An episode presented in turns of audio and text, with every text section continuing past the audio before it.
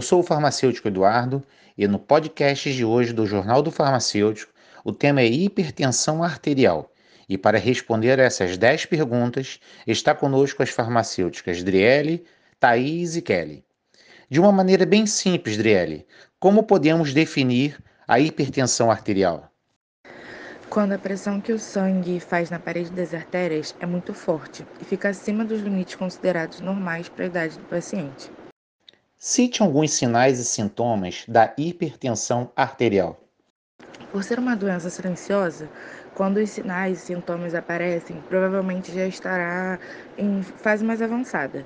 Nesse caso, o paciente pode ter dor de cabeça, falta de ar, tontura, zumbido no ouvido, dores no peito e também falta de ar.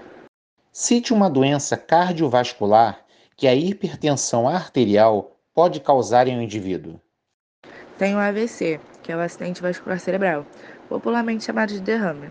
Com as constantes agressões da pressão, as artérias da cabeça não conseguem dilatar e ficam suscetíveis a entupimentos.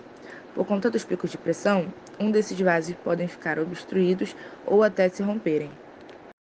Thaís, por que a hipertensão arterial é considerada uma síndrome? Por estar frequentemente associada a um agregado de distúrbios metabólicos, tais como obesidade, aumento da resistência à insulina, diabetes mellitus entre outros. A hipertensão é a principal causa para qual fator de risco global? A doença renal crônica e doenças cardiovasculares, além de ser a principal causa de morte prematura em todo o mundo. Kelly, quais os principais fatores de risco que sensibilizam o organismo a desenvolver a hipertensão arterial?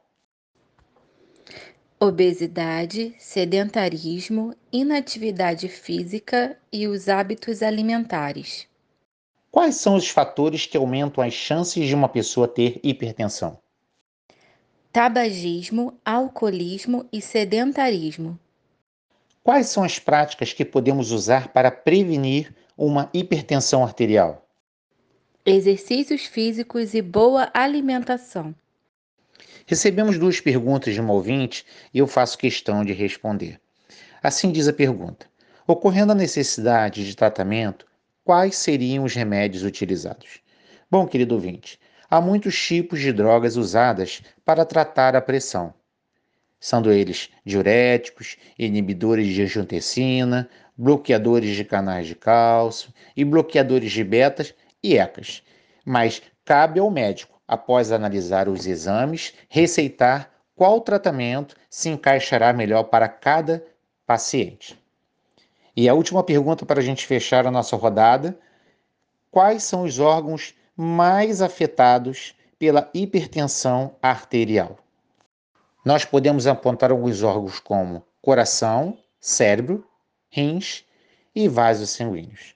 Bom, fazendo um breve resumo sobre os fatores de riscos para a pressão arterial sistêmica, temos a hereditariedade, a idade, raça, obesidade, estresse, vida sedentária, álcool, sexo, anticoncepcionais e alta ingestão de sódio. Outros fatores, tanto sociais como físicos, também são destacados, não por serem causadores da hipertensão, mas por estarem frequentemente associados a elas, como baixo nível educacional, colesterol elevado e diabetes mellitus. Assim, pela sua estreita correlação com a vida ou com o estilo de vida, a hipertensão pode ser evitada, minimizada ou tratada com a adoção de hábitos saudáveis e uso correto de medicações. Muito obrigado por você ter ouvido mais uma vez o Jornal do Farmacêutico e a gente, nós podemos ter elucidado questões importantes sobre a hipertensão arterial sistêmica. Obrigado.